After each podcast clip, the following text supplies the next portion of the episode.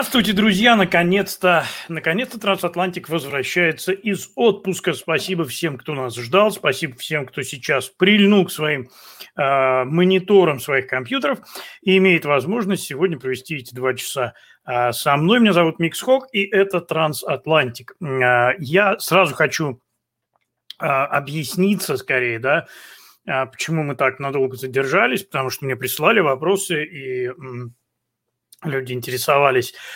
Мы действительно, я собирался уже выйти в эфир в прошлую субботу, но, к сожалению, э, мой товарищ, мой коллега, э, один из лучших э, скрипачей Соединенных Штатов, Байрон Берлин, ушел из этого мира. И в прошлую субботу просто все музыканты собрались и Шесть часов мы играли музыку в память о Байроне, и я просто не мог это пропустить. И это как раз вот было время, начинавшееся, тоже мы начинали в, в районе Оклахома-Сити в 10 утра. И, конечно, так точно в то же время, когда выходил Трансатлантик. И поэтому я принял решение, что мы просто выйдем в эфир, э, начнем программы на э, неделю позже. Я не знаю, если кто-то не знает, кто такой Барон Берлин, ну, просто посмотрите, потому что посмотрите в интернете. Это человек, который играл с Биллом Монро, человек, который записывался, ну, наверное, со всеми, включая там и Роллинг Стоунс, и э, человек, который снимался в одном из эпизодов э, Star Trek. То есть он, ну, это действительно одна из легенд американской музыки, и э, очень нам будет его не хватать. В общем, было он был за 70, он был не стар еще и мог еще жить, но инсульт случился, и вот... Э, то есть не ковид, даже никакой, никакая не пандемия, просто инсульт. Это очень, очень грустно.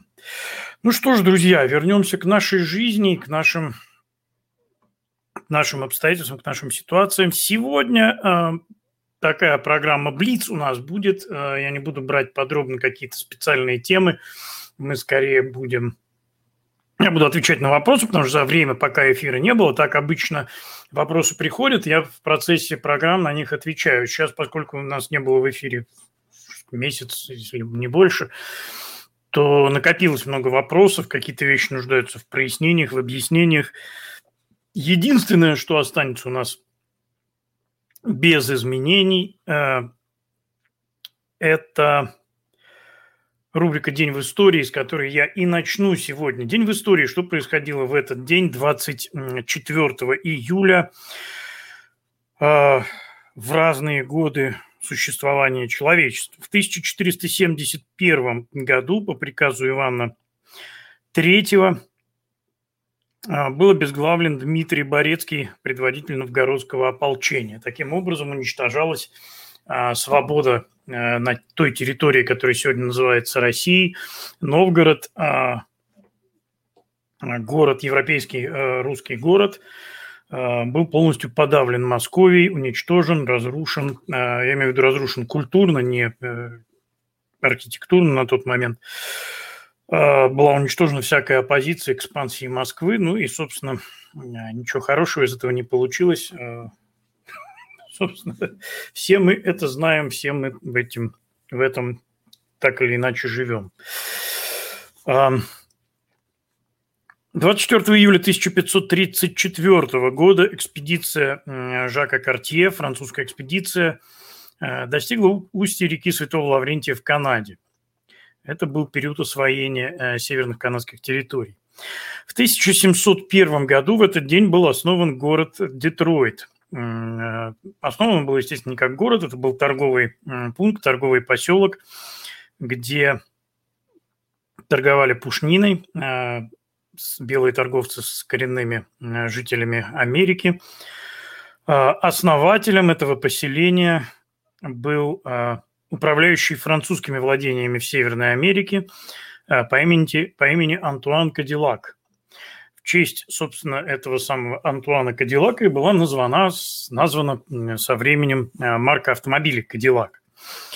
Ну и Детройт был в свое время достаточно крупным городом и центром, однако, учитывая, что городом уже с 60-х годов управляют левые, город находится в полном упадке. Сегодня можно за символическую какую-то сумму, я не помню сейчас точно, друзья, но что-то в районе, по-моему, 100 долларов можно купить целый, даже меньше, можно купить целый квартал в Детройте и делайте с ним что хотите. Другой вопрос, что никто не покупает. Ну, просто там все разрушено, и власти города говорят, да возьмите хотя бы за копейки, хотя бы вообще за символическую плату, просто сделайте хоть что-нибудь, но не берут, потому что сделать при тех условиях, которые создают нынешние власти в этом городе, совершенно ничего невозможно. Такая грустная история. А, в 1728 году в этот день стартовала экспедиция на корабле «Святой Гавриил» под командованием а, офицера русского флота Витуса Беринга. И в честь э, него был назван Берингов пролив, ну и так далее. В 1759 году состоялось сражение, одно из решающих сражений э, войн французов с индейцами в Северной Америке, битва при Ля-Бель-Фамиль. А в 1790 году Екатерина II отдала распоряжение приказала э, отдать под суд э, Александра Радищева за его роман «Путешествие из Петербурга в Москву». А, собственно, понимаете, когда мы говорим Путин, э, мы иной раз слишком много внимания уделяем персоне товарища Путина. Дело в том, что и до Путина все это, в общем, у нас было, до Путина у нас был еще, еще там и Андропов, и Брежнев, и Сталин, и Ленин, и Николай второй, вот Екатерина вторая, Петр первый был. То есть там все в порядке. Иван Грозный был. То есть, ну, история, э, история, она вот такая у страны. В этом же году и в этот же день, может быть, это как-то повлияло на решение Екатерины II, кто же его знает, но во Франции впервые истории, в истории был документально зафиксировано падение на Землю метеорита. Может быть, упавший метеорит определенными волнами своими каким-то образом сдвинул что-то, как-то корону подвинул на голове Екатерины II, она решила, что это сделала книга Радищева. А в 1791 году члены оппозиционного крыла Якобинской партии были лишены французского гражданства а, своими однопартийцами. Вы понимаете, вот когда ты все эти вещи, когда ты с этими со всеми вещами знакомишься, когда ты все их э, как-то в них вникаешь, ты понимаешь, что ничего на самом деле нового не происходит и не происходило. Все это уже было. Лишение гражданства, изгнание из страны за инакомыслие, за несогласие с генеральной линией партии. То есть не коммунисты советские придумали высылать диссидентов из страны, лишать их гражданства. Вот, пожалуйста, еще, еще якобинцы, еще французские революционеры – которых, кстати говоря, принято в современной нашей и даже и русскоязычной среде романтизировать французскую революцию как нечто положительное, как нечто а, романтичное, красивое. В действительности ничего там не было ни романтичного, ни красивого. Кучка мерзавцев устроила просто кровавый террор, утопила страну в крови, и страна, в общем, а, а стране это все откашливается до сих пор. И то же самое, как и, собственно, Россия. В 1847 году, 24 июля, э, в районе Большого Соленого озера э, поселенцы, колонисты мормоны э, образовали поселение, которое стало впоследствии городом Соленого озера, Солт-Лейк-Сити, собственно, сейчас один из достаточно крупных городов в Соединенных Штатах Америки. 1864 а, год, 24 июля, Джубал Эрли, генерал конфедерации, разгромил армию Джорджа Крука во втором сражении при Кернстауне. Замечательная победа, в общем, э, э, пример, прекрасный пример военной тактики того времени. Джубал Эрли вообще был одним из лучших генералов войны, ну, естественно, генералом конфедерации, потому что в основном все лучшие были там. Я сейчас не беру даже политическую составляющую, я говорю чисто о военной тактике, э, о стратегии и так далее. А, в 1870 году в этот день в Нью-Йорк прибыл первый трансконтинентальный поезд из Сан-Франциско по той самой трансамериканской а, железной дороге, которая была к тому моменту уже достроена. А, в 1900 1991 году в этот день был пущен первый э, рижский электрический трамвай. маршрут пролегал по главной улице города, которая называлась на тот момент Александровская. А, потом а, она стала а, Бривибас, то есть улица Свободы, потом она была Гитлерштрассе во время германской оккупации, потом она была улицей Ленина во время советской оккупации, ну и сейчас она опять называется Бривибас, улицей Свободы, и трамвай по ней уже не ходит. В 1906 году премьер-министр России Петр Столыпин призвал к борьбе с врагами общества. А, ну, враги общества, враги народа, иностранные агенты. То есть, как ни назови, а, история повторяется, история движется, продолжается. А, Все так. В 1911 году Хайрам Бингхэм, э, американский археолог, э, открыл в Перу потерянный город э, Мачу-Пикчу, город империи инков. Одно из, в общем, самых важных открытий, археологических открытий XX века. В 1925 году, вот это очень, я, понимаете, я рассказываю не про все, что происходило в эти дни, иначе у нас никакого времени не хватит, но выбираю какие-то события, которые мне кажутся такими вот э, либо значимыми действительно для истории, либо некоторые несколько курьезными. Итак, Народный комиссариат внутренних дел СССР утвердил устав Общества друзей советского кино. А, его председателем его председателем был избран большой друг советского кино Феликс Эдмундович Дзержинский. За год до этого Феликс Эдмундович Дзержинский, э, друзья мои, был избран председателем Общества изучения межпланетных сообщений.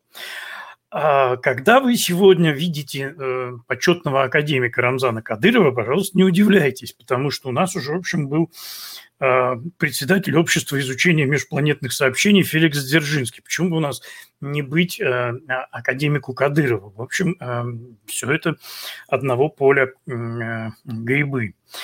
В 1938 году, 24 июля, компания Nestle выпускает первую партию самого известного на сегодняшний день в мире бренда растворимого кофе Nescafe.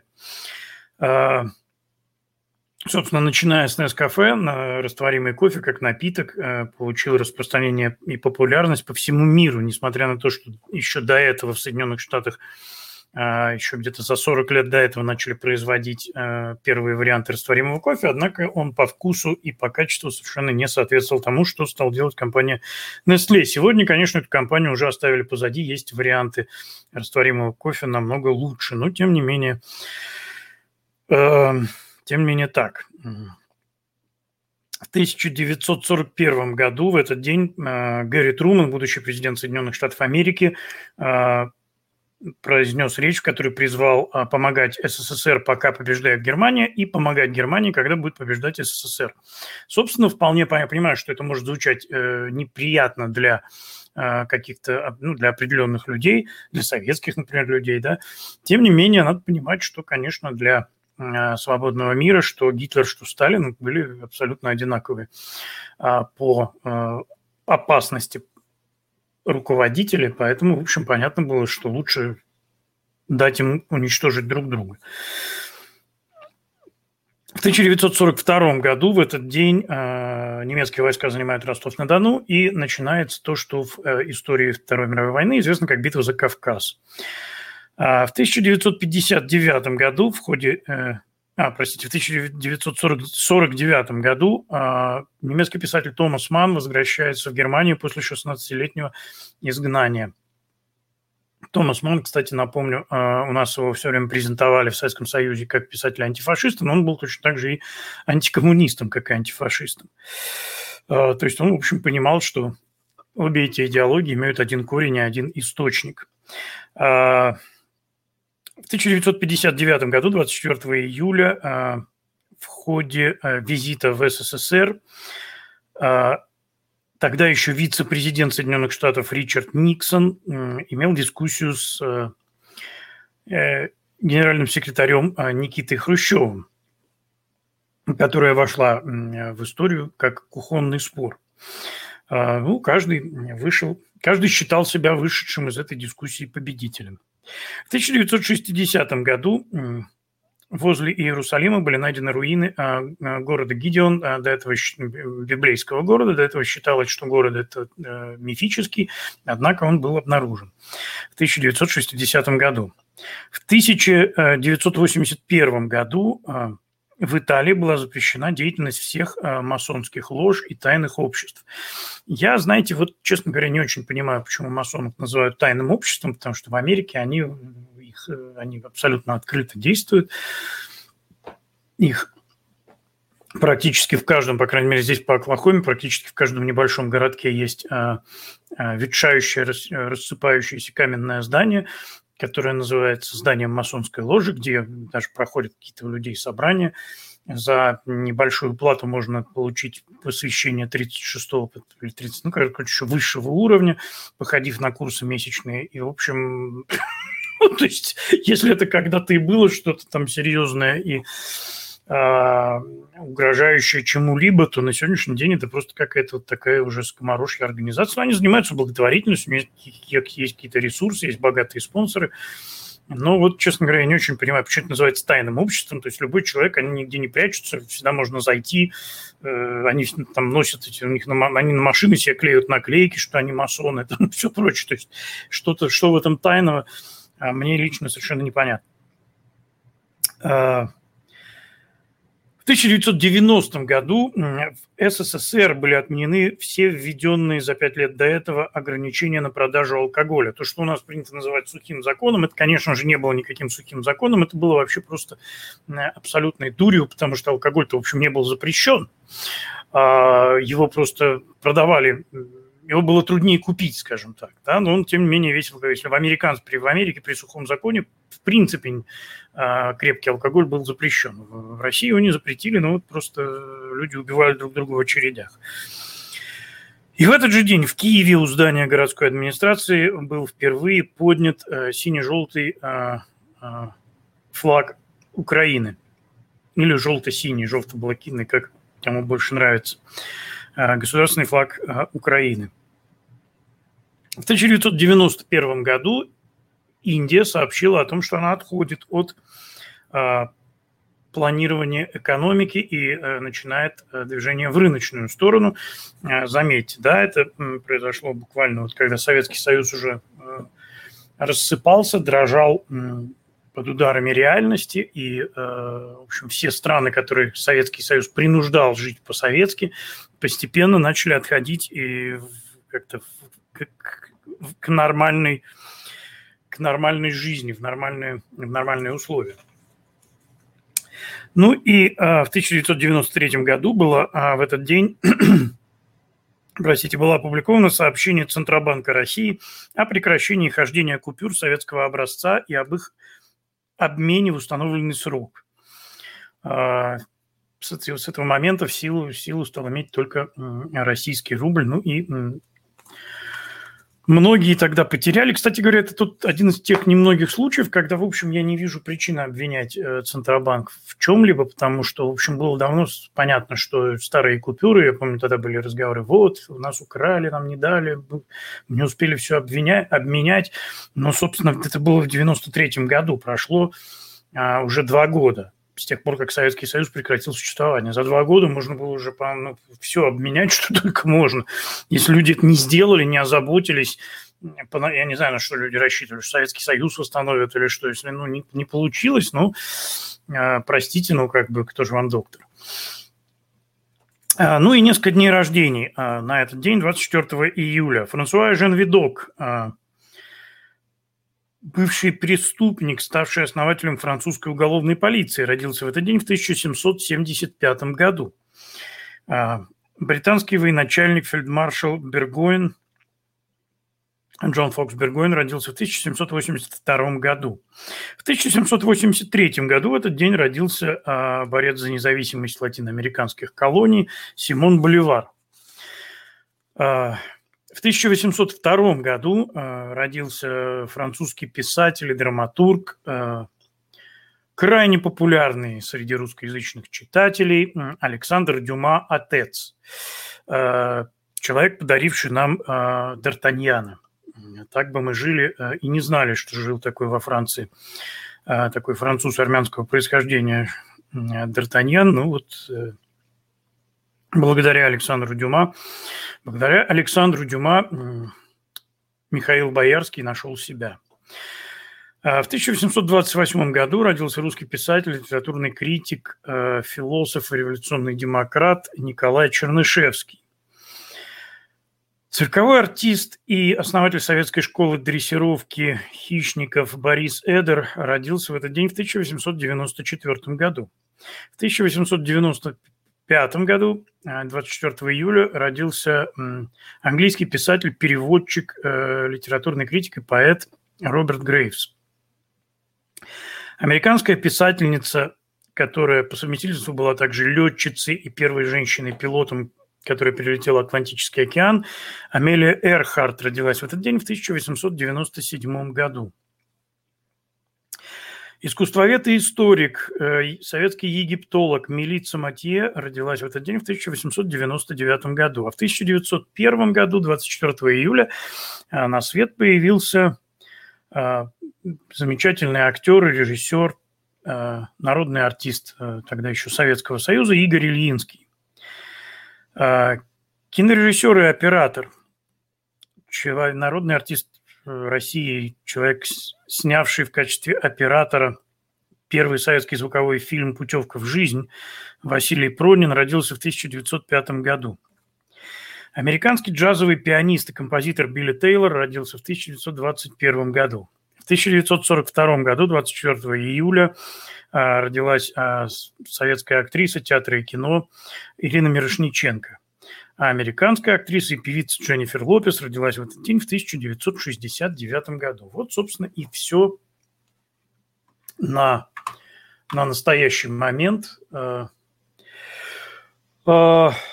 Мне пишут, что я посидел. Ну, я посидел, друзья мои, особенно если учитывать, что с кем-то мы не виделись уже с десяток, а то и больше лет.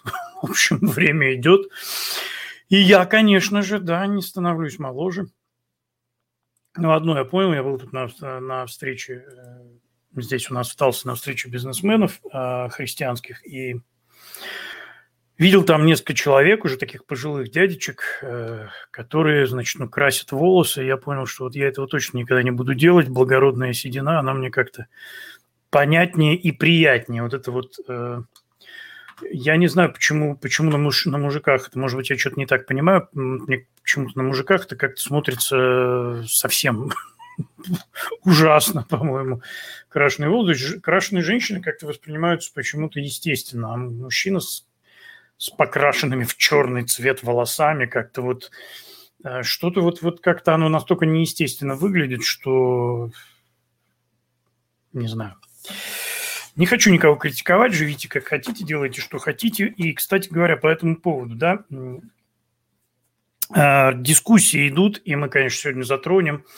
А, не так давно, буквально на днях у нас прошли э, очередные слушания в Сенате по вопросам деятельности доктора Фаучи и того, как у нас разбирались с пандемией, по вопросам вакцин, по этим всем вопросам. И был, была достаточно жесткая стычка сенатора Ренда Пола с доктором Фаучи, где он его, в общем, призвал к ответу. И задавал ему, в общем, достаточно неполиткорректные вопросы по поводу того, что, значит, а почему вы, дорогой, говорит доктор Фаучи, рассказывали нам, что Соединенные Штаты не финансировали лабораторию исследования лабораторной в, в Ухане, в то время как вот у нас есть документы о том, что они э, на самом деле э, финансировались. Знаете ли вы, что лгать Конгрессу – это преступление в Соединенных Штатах, и за это можно сесть в тюрьму до пяти лет.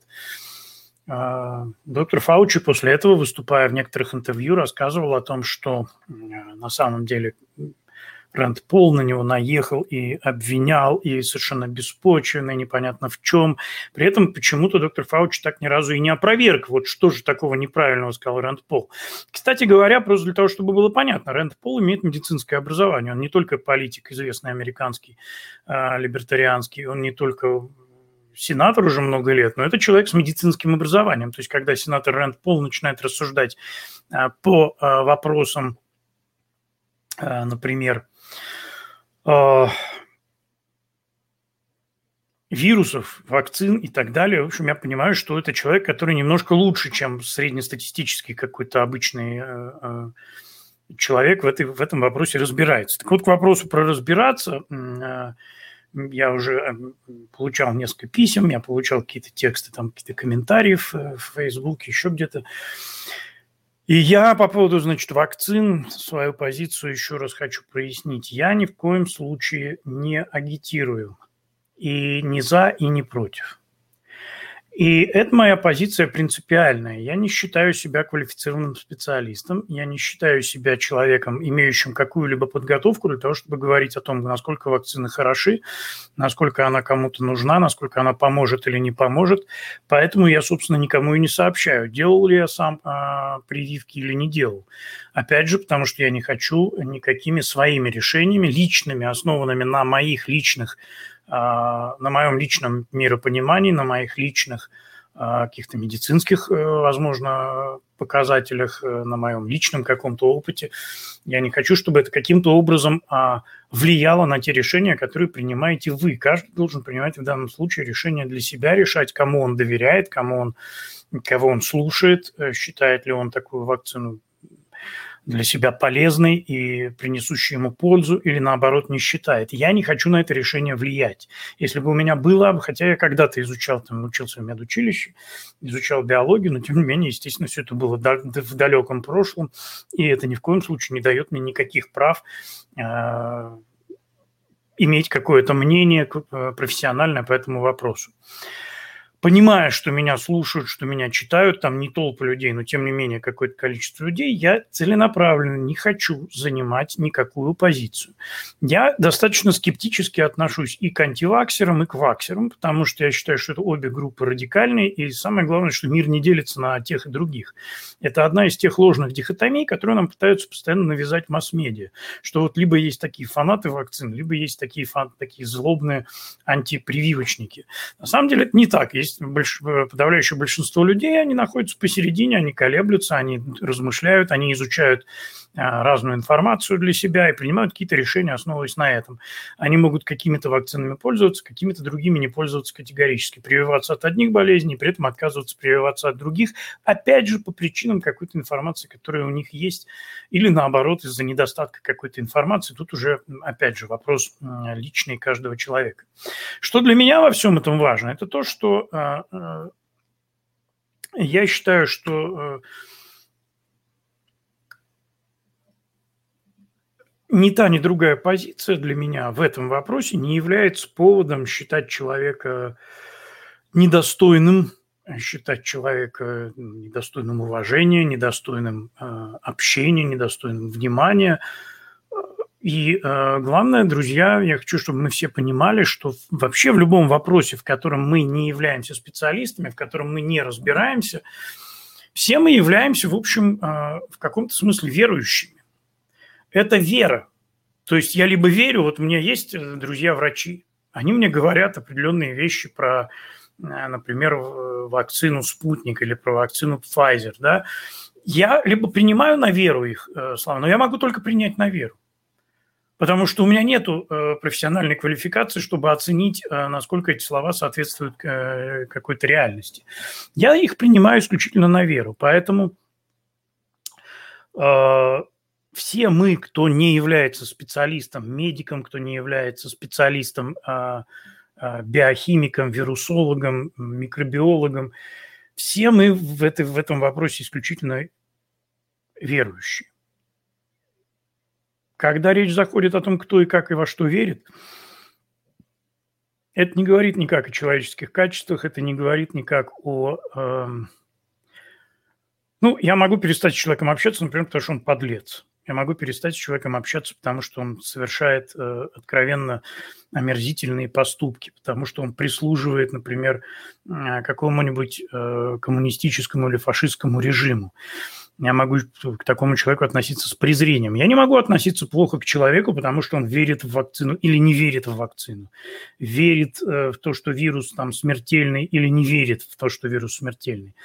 Опять же, да, потому что это вопрос исключительно, это не вопрос знания. Если я, например, знаю, что человек утаивает информацию, выдает противоречивую информацию, будучи профессионалом и ответственным лицом, как это происходит с доктором Фаучи, тогда, естественно, у меня есть э, абсолютно серьезный повод и основания доктора Фаучи презирать. Э, но если это человек непрофессиональный, просто имеющий какой-то свой взгляд, основанный, опять же, как я говорю, на просто разно полученной информации, ну, Пусть будет так, пусть каждый верит так, как он верит, и Господь рассудит. А, это единственный, это, в общем, единственная возможность, единственный способ, как мы можем нормально друг к другу относиться и при этом э, верить в разные вещи. А, мало мы... Понимаете, вот сейчас такая э, это, кстати говоря, люди, э, я заметил, что люди, которые выступают против cancel culture, а, культуры отмены, они занимаются тем же самым очень часто, по сути. Мы... Ведь в чем смысл культуры отмены, да, вот этой cancel culture? То, что если я с тобой не согласен, если ты пытаешься говорить мне вещи, с которыми я не соглашаюсь, я просто тебя выключаю, я тебя отодвигаю, я тебя блокирую, я с тобой не хочу иметь никаких дел. Это вот в этом весь смысл uh, cancel culture. И, э, к сожалению, очень часто мы, а, люди, которые, в общем, а, выступаем против этой cancel culture, мы очень часто ведем себя точно так же в отношении людей, которые по каким-то причинам а, тоже верят как-то не так, как, как привыкли верить мы. Тоже смотрят на вещи как-то не так, как привыкли смотреть мы. При том, что, в общем, ничего, э, собственно,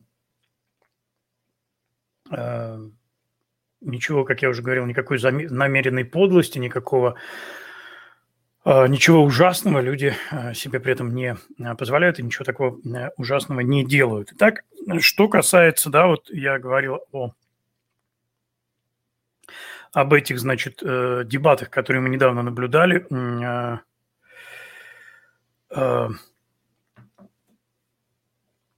Ренда Пола и доктора Фаучи. Что э, у нас вообще сейчас э, по всему этому поводу выясняется?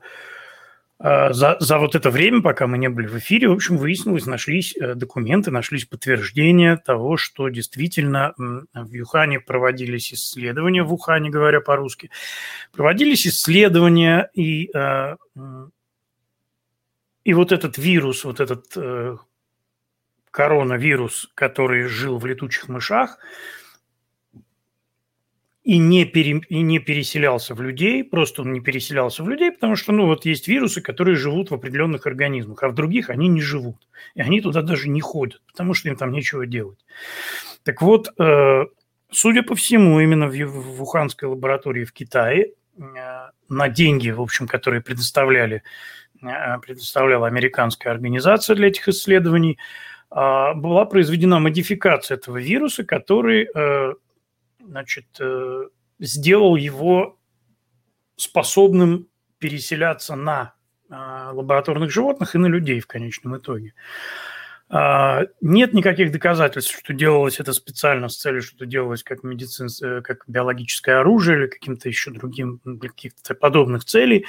А, скорее всего, речь идет о том, что вирус этот, э, ну, что это была чисто, ну, в общем, научная какая-то разработка, такие эксперименты, а посмотрим, а что получится, а сможем мы или не сможем что-то такое сделать. Ну вот смогли, легче стало. Вот. Это все, конечно, еще, наверное, будет как-то исследоваться, расследоваться скорее даже, да, и разбираться. И мы, наверное, может быть, узнаем, у нас, наверное, будет какая-то лучшая и больше информация через какое-то время. Но вот сейчас, пока на сегодняшний момент, это то, что у нас есть. Э, э, то есть, скорее всего, э, мы этот вирус получили именно благодаря тому, что он утек из лаборатории, где его сделали восприимчивым, а, не восприимчивым, вернее, а передающимся людям. А, теперь, естественно, э, как с каждым новым вирусом, э, это, в общем, известно, это понятно. Я не знаю, насколько это понятно, конечно. Я говорю, что я в свое время изучал биологию. То есть, в общем, естественно, когда появляется каждый новый вирус, а, он выбивает какое-то количество людей в первую очередь, да, когда появляется какой-то новый штамм, то есть э, он расселяется по людям, некоторые люди этого даже не замечают, а некоторые их, их организм, вот он не в состоянии именно этому вирусу противодействовать в силу определенных индивидуальных причин, и это приводит к смертельному исходу. Вирус, на самом деле, никакой вирус не хочет человека убивать, ну, если вообще, в принципе, уместно говорить про хотелки у вирусов, Э, вирус заинтересован в том, чтобы жить и размножаться, на, ну, паразитировать, потому что это паразит, по сути. Он паразитирует на человеке, да, то есть он заинтересован в том, чтобы человек, наоборот, выживал. Он заинтересован в том, чтобы э, организмы эти жили, и он мог тоже на них, соответственно, жить и паразитировать дальше. Но поскольку баланса этого не существует, он не, не очень э, приведен еще там. Да, он первое время это происходит, вот он называется такой, э, говорим слово, агрессивный вирус. Он агрессивный, потому что он э, просто поселяется в организме, который к нему не готов, и этот организм умирает. Э, это примерно вот так на пальцах, очень примитивно, почему первое время всегда смертность выше, чем она будет дальше. И понятно, что это не утешает тех, кто потерял близких, а, это не утешает а, тех, кто может еще потерять близких, и это, конечно, а, ну, вообще не утешение, да, но это просто объяснение, почему все это так происходит и почему, собственно, дальше будет проще. Хотя это, может быть, звучит цинично, да, но, тем не менее, э, со временем вирус приспособится, люди приспособятся, все это, значит, в общем, как-то придет в некий баланс, и в принципе, даже сейчас мы знаем, что э, выживаемость при э, ковиде очень высокая. То есть умирают немного людей. Умирает, конечно, больше людей. Но, опять же, тут надо понимать, что э, масс-медиа устроили нам просто истерику. Очень многие люди, я понимаю, почему люди реагируют так болезненно на любые публикации о вирусе, потому что люди действительно напуганы, люди там, ну, людям кажется, что это какая-то вообще страшнейшая просто инфекция. Мне даже кто-то где-то в комментариях написал, что не было еще на нашей памяти такой страшной эпидемии, такой страшной пандемии, с такой страшной болезнью. А в действительности, конечно, друзья мои, а, не так страшен ковид, как его малюют. И Опять же, это не значит, что он не страшен, это не значит, что его нет, это не значит, что он не смертелен, э, это не значит, что люди не умирают от него. Но э, действительно сильно преувеличены страхи, к сожалению. И это порождает, понимаете, э, вот, кстати говоря, помните, я когда-то говорил, когда были выборы в Украине, еще шли подготовка к выборам, мы тогда говорили еще с Петром Новочеховым о том, что крайне хамское и агрессивное поведение сторонников действующего тогда президента Петра Порошенко может привести просто к тому, что а, многие люди, которые, ну, колеблющиеся, да, они просто отвернутся от кандидата Порошенко и повернутся к кандидату Зеленскому или к какому-нибудь другому кандидату, что в результате, в общем, и получилось, потому что Петр Порошенко проиграл с таким разгромным счетом, который, в общем, даже, ну, просто было трудно предсказать. А, и Сейчас происходит очень похожая ситуация, когда, во-первых, а, я уже говорил, что я скептически отношусь и к антиваксерам, и к ваксерам одновременно, да, но тем не менее я вот наблюдая различные дебаты, я вижу, что а, ваксеры гораздо, а, скажем, агрессивнее и нетерпимее себя ведут, чем антиваксеры. Хотя, казалось бы, по логике должно было бы быть наоборот. Но вот э, когда ты читаешь какой-то вот спор между ваксером и антиваксером, даже если ты соглашаешься с ваксером больше, он ведет себя, как правило, в такой, в такой манере и так подает свою правоту, что хочется ему какой-нибудь видос, по-моему, на голову перевернуть сразу и поддержать антиваксера, да, то есть вот это поведение хамское, наглое такое, вызывающее, а, такое свысока спесивое, оно, в общем, отталкивает. Э, и э, это проблема, друзья. Обратите внимание, если вы хотите людей убедить в том, что прививки нужны, то делайте это как-то не, не так, чтобы э, с вами... Сделайте это так, чтобы с вами хотелось соглашаться, а не так, чтобы вас хотелось послать сразу же. И то же самое, в общем, связано и с общей ситуации вокруг вируса. Столько было лжи, столько было в прессе накручивания, столько было нечестной, несправедливой и э, лживой информации по поводу вируса, по поводу смертности. У нас, если кто-то не помнит, в Соединенных Штатах это уже вскрыто, что э, просто значительно увеличивая, ну, искусственно фальсифицировали цифры, количество заболевших, количество умерших от ковида. Умерших в какой-то момент начали записывать просто всех умирающих, даже вообще не имевших вируса. Или имевших вирус, но умерших от другого. То есть человек заразился там и умер э, просто не, не потому, что вирус развился и его убил, а потому что он просто умирал уже. То есть умирал человек от рака, и вот ждали со дня на день человек умрет. Умер, оказалось, что у него еще и ковид был. Ну, понятно, но он все равно умирал, да, то есть тем не менее записывали в ковидные смерти. Когда люди всю эту информацию получают, когда люди обо всем об этом узнают, естественно, они перестают верить и всему, что исходит от э, организаций, которые, в том числе от CDC, естественно, от нашей организации Центра контроля за заболеваниями в Соединенных Штатах. И вообще любым медицинским организациям. То есть вот эта изначальная дезинформация, вы помните все историю, наверное, про, э, ну такая она как притча, да, про мальчика, который кричал «волки, волки», привлекал к себе внимание. Вся деревня прибегала, значит, э, мальчика защищать, выяснялось, что никаких волков нету, мальчик пошутил. Несколько раз они так прибегали, а потом прибегать перестали. Когда пришли реальные волки, э, никто не пришел спасать мальчика, мальчика съели. Вот это происходит примерно так же здесь. То есть э, вся эта контора Э, кричит э, сначала благим матом, что все-все, сейчас полстраны вымрет буквально завтра. Потом выясняется, что все это фейк. Потом они говорят, ну, мы, конечно, погорячились, но, в принципе, надо прививаться.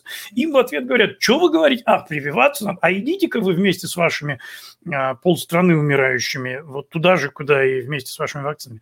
Вот, вот какой эффект в результате получается. Почему не надо врать никогда? Почему не надо, почему надо всегда говорить правду? Потому что когда тебе потом захочется действительно для людей донести важную информацию, они уже не будут тебе верить, они уже не будут тебя воспринимать всерьез. Ты уже для них будешь брехуном, ты уже для них будешь тем, кто, в общем, ну, с кем, с чьим мнением считаться не стоит. И это как раз сейчас и происходит. То есть столько было а, ложной информации по вирусу, что сейчас, когда уже люди разобрались в конечном итоге, и когда уже сейчас дают, в общем, нормальную какую-то взвешенную, сбалансированную информацию, многие ей уже просто не верят. И говорят, а, ну да, конечно, да, да. Расскажите нам еще. А, вот, поэтому, собственно, Поэтому я и говорю, что я не могу э, негативно относиться ни к одной, ни к другой стороне. Я не могу негативно относиться ни к тем, кто топит за прививки, ни к тем, кто топит против прививок. А, ну и да, конечно, э, я считаю, что очень многие из нынешних топильщиков за прививки – это, конечно, жертвы пропаганды и жертвы э, действительно вот этой вот истерики. Не потому, что прививки – это плохо – а потому что, в принципе, это, этим занимаются люди, которые до этого никогда не были замечены в каких-то особых, а, никогда не были особо заинтересованы в вопросах здравоохранения, гигиены, там, санитарии и так далее. Ну, то есть вдруг, вот сейчас, когда все это обрушилось из всех источников, у людей переклинило, да, действительно, надо прививки срочно, все умрем, а, ужас, что делать? А, да, но тем не менее мы знаем, что от гриппа люди умирают, тем не менее многие не прививаются и не прививались никогда от гриппа. А, при том, что э, грипп – это тоже э, смертоносное заболевание. Люди умирают от гриппа каждый год. И умирает много людей, это не, не 2-3 человека. Это тысячи людей, там сотни тысяч людей по миру умирают от гриппа каждый год. Каждый год, когда приходит э, новая волна, там волна период заболеваний, в Штатах это происходит. А во всем мире это происходит. И я это, ну, я очень хорошо это знаю, потому что я по роду деятельности, я все время среди людей, я общаюсь с большим количеством людей, и поверьте мне, я, я пред, предохраняюсь, скажем так, использую определенные средства гигиены повышенной для того, чтобы себя как-то обезопасить от не от ковида обязательно, а вообще, в принципе, от большого количества разных э, вирусов и болячек, передающихся воздушно-капельным путем, которые вокруг меня, потому что я все время в гуще людей. Я все время, вот, я все время общаюсь с людьми. И э, поэтому, естественно, я понимаю, что при, э, при моем образе жизни мне просто нужно соблюдать определенную осторожность, потому что никогда не знаешь, э, кто и чем может э, болеть вокруг тебя. А потом просто стоит думать, э, думать о том, что тебе нужны силы для того, чтобы делать то, что ты делаешь. У меня нет времени болеть, у меня нет времени лежать неделю, там, вычухиваться, или две недели там с какой-нибудь, с тем же гриппом, да. У меня достаточно плотный график. Я не могу себе это позволить, поэтому, да, я лучше лишний раз вымою руки, я лучше там, значит, про санит, санитонизирую как это сказать, да, обработаю там машину внутри и так далее, для того, чтобы вот э, лишний раз просто не, не быть подверженному какой-то опасности. Ну, в общем, вот такое вот э, мое отношение. Но еще раз, да, я говорю, вакцины, они, э, эта штука такая, тем более вакцина новая, вакцина, в общем, сделанная достаточно быстро. Это такая вещь, которую я, в общем, э, лично не готов не рекомендовать, не не рекомендовать.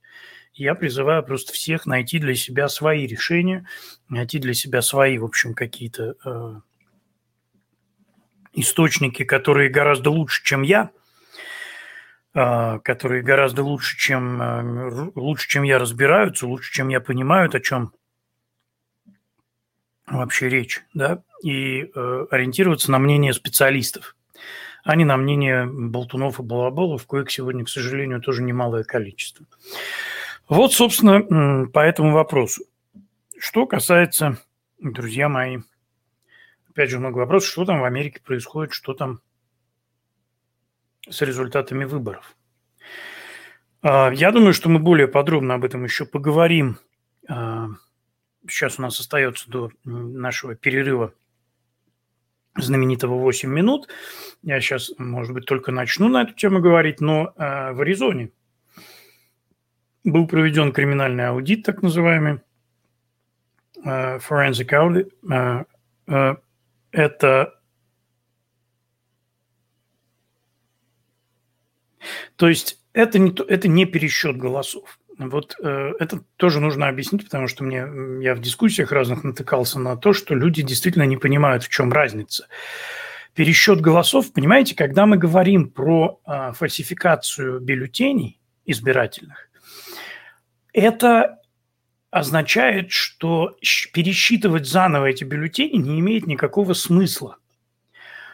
Потому что количество бюллетеней, которые вы посчитаете, оно будет такое же. Вопрос не в количестве этих бюллетеней, а в том, насколько эти бюллетени реальные. Насколько это бюллетени от живых людей или это бюллетени, которые были отксерены на а, э, копировальном станке и заброшены просто для количества в урну.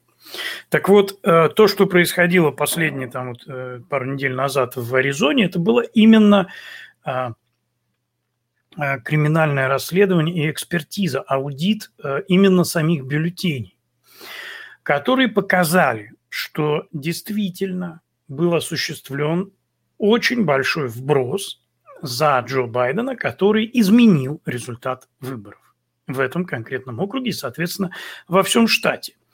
То есть э, сегодня, когда, понимаете, когда вы, когда вас пытаются сегодня во всех э, мейнстрим, э, мейнстримных, э, скажем, телеканалах, на всех, значит, там в газетах, уважаемых газетах типа Нью-Йорк Таймс, уважаемые газеты, ужас, да, и вот это вот, когда вот, вот эти все источники вам рассказывают, что нету никаких доказательств, что это все вот эти вот э, тупые трамписты, это вот они, значит, вас обманывают, они вот не верят э, в, в то, что выборы прошли честно, потому что они вот там, вот, вот они идиоты, а на самом деле нет никакого доказательства, все суды отклонили, все ходатайства, значит, и так далее. Суды – это отдельная тема, мы об этом еще поговорим, я думаю, сегодня. Но тут надо очень важно здесь понять, э,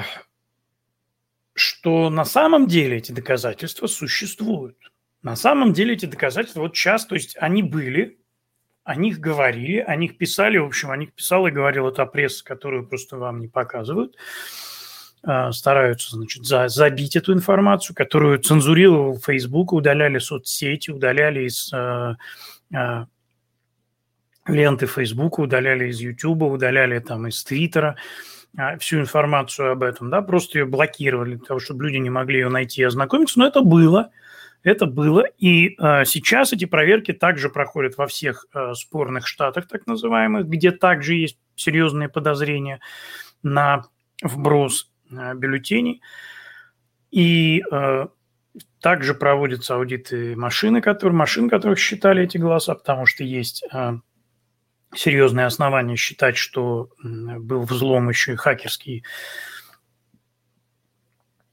этих машин, и таким образом еще было добавлено голосов за Джо Байдена. Но суть в том, что мы идем все ближе и ближе к тому, когда мы уже сможем говорить абсолютно без... А, ну, когда уже просто этих доказательств будет, э, будут уже чемоданы того, что выборы а, в Соединенных Штатах а, в 2020 году были сфальсифицированы. То есть то, о чем, собственно, мы и говорим. Существует, я говорил об этом раньше, для тех, кто не слышал, может быть, что, э, понимаете, помимо вот этих вещественных обычных доказательств, есть ведь еще и логика определенная, есть еще и определенные вещи, которые мы просто наблюдаем и понимаем. Вот чего-то быть не может, да, не может э, каких-то вещей произойти. А, Дональд Трамп проводил избирательную кампанию, объезжая всю Америку, проводя по две-три порой встречи в день. На них собирались миллионы людей.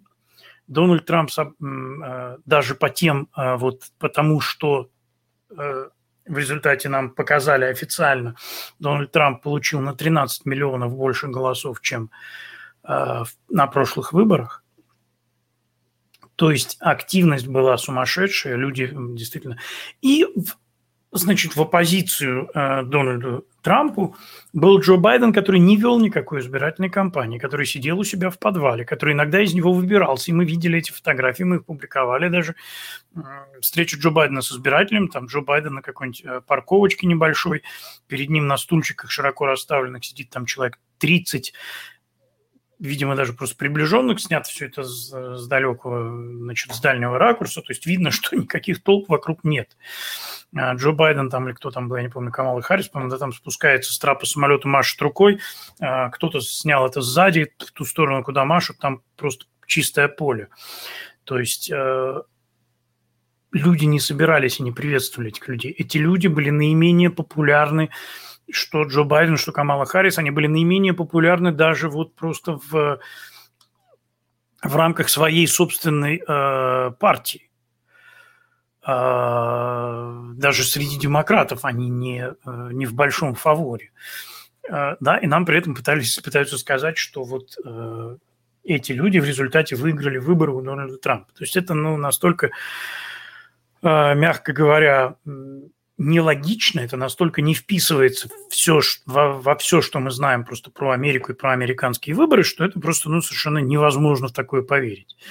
Ну и, э, опять же, плюс к тому мы имеем целый ряд доказательств э, на данном этапе. А, ну что ж, друзья, наше время подходит к времени перерыва. Я думаю, что я вернусь к вам, как обычно, минут через пять, и мы продолжим и поговорим о судах и о решениях судов, потому что меня спрашивают, я не знаю, мы столько раз об этом говорили, но люди спрашивают, а почему же суды, почему же суды? А, я вам помогу, я вам расскажу, почему же суды не приняли и что, что вам отвечать другим, когда вас спрашивают.